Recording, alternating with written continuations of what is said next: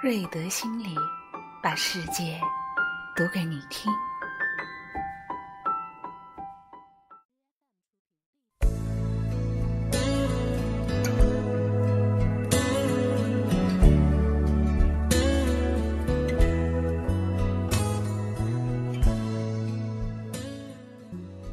今晚为大家推荐的这首诗是《睡前书》。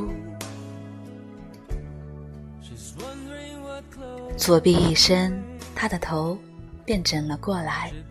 十六年了，已经非常默契，如同猪油罐放回了橱柜，诸神归位，万物各得其所，如同猛洞河到了王村渡口，不起一点水花。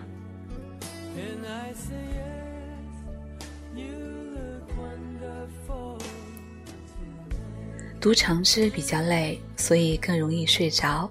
坏处是不容易记得住。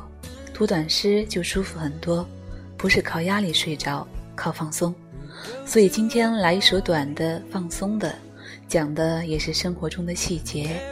当两个人长久在一起，形成一个特别的睡眠习惯，一个人把另一人搂在怀里，可是诗人没有把笔停留在床榻之上。而是延展到了平日的起居，然后是不为岁月所役的自然流转。当生活进入一种稳定的状态，这些小习惯的累积，在多年之后就会变成巨大的美。以前天一冷，前任就会把冰凉的脚和我的脚缠在一起，头也会枕了过来。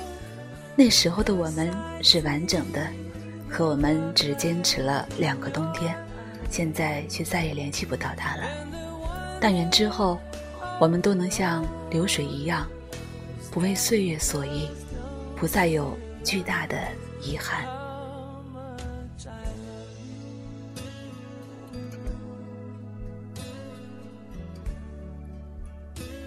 晚安，下次再会。